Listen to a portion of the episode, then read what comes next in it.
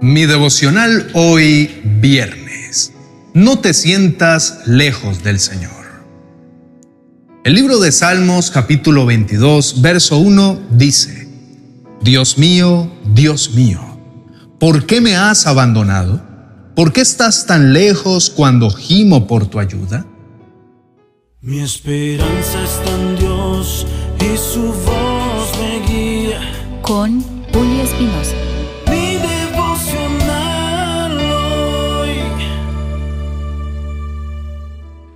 En momentos de dificultad es natural que te sientas perdido y solo, incluso llegando a pensar que Dios te ha abandonado. En el versículo del Salmo de hoy están las palabras que el salmista expresa al sentirse lejos de Dios. Él clama con angustia en su corazón porque Dios era el único que podía salvarlo. Por eso se dirigió ante Él. Aunque sintió esa separación, su conexión con Dios seguía viva. Lo mismo sucede contigo. Puede que te sientas distante de Dios en este momento, pero es crucial entender que tus sentimientos no siempre reflejan la realidad completa y Dios nunca abandona a sus hijos aunque las circunstancias les hagan pensar lo contrario. Piensa en ello de esta manera. Cuando caminamos por un sendero oscuro y lleno de obstáculos, es posible que nos sintamos solos y perdidos, pero eso no significa que el camino está sin rumbo ni dirección. En esos momentos es cuando necesitamos confiar en que Dios está a nuestro lado, guiándonos, aunque no podamos verlo claramente. Dios trabaja de maneras misteriosas y a menudo nos enseña valiosas lecciones en los momentos de mayor desafío. Así que, aunque puedas sentirte lejos, su amor y su cuidado por ti son constantes e inquebrantables. El salmista encontró consuelo y fortaleza al acudir a Dios en medio de su angustia y te animo a hacer lo mismo. Habla con Dios en oración, busca su guía, confía en que a su debido tiempo las cosas tomarán un mejor rumbo. No estás solo en este viaje. Dios nunca te ha abandonado. Mantén viva tu fe y permítele a Dios mostrarte su presencia en todo tiempo. No importa cuán profundo sea el dolor que sientes, Dios está siempre listo para escucharte y para sanar tus heridas.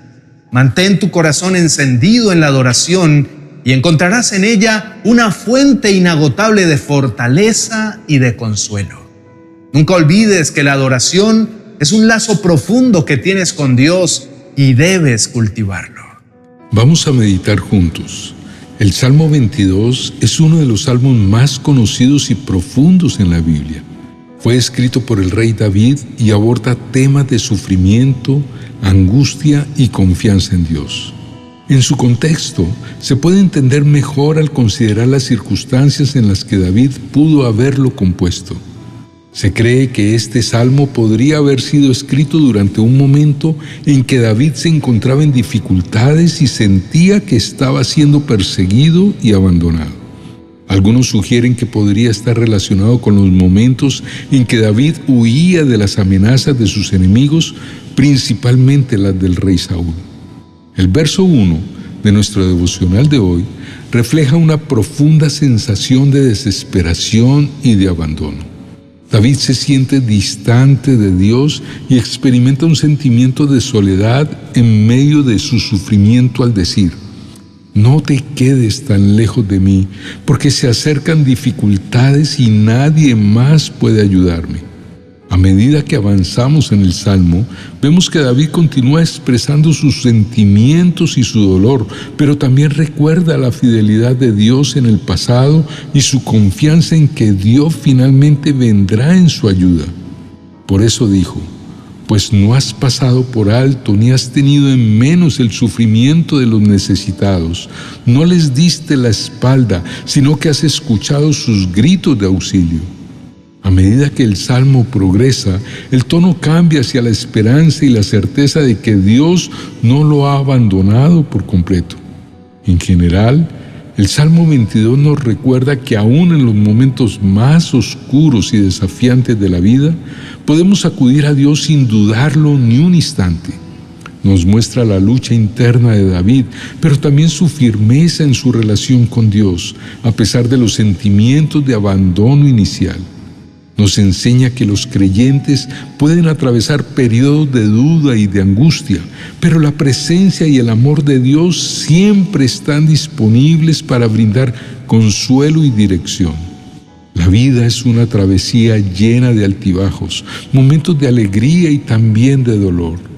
Las penas del alma amenazan con alejarnos de nuestro deseo de adorar al Señor, pero no debemos dejarnos ganar de eso es fundamental recordar las palabras de otro bello salmo que dice, vengan, adoremos, vamos a inclinarnos y arrodillarnos delante del Señor nuestro Creador, porque Él es nuestro Dios.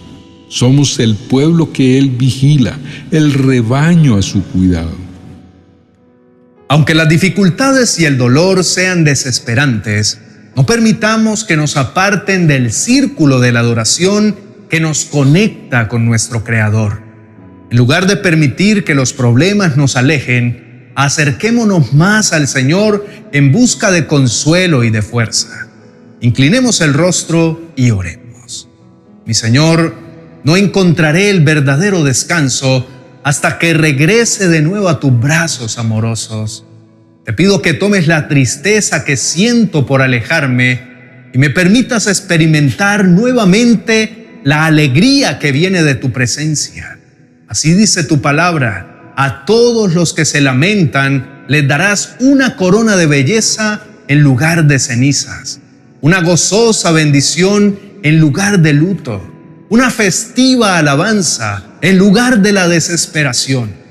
Padre mío, las lágrimas son compañeras de la tristeza, pero hoy entrego mi sufrimiento en tus manos y no me alejaré más de ti para que la alegría florezca mientras camino a tu lado.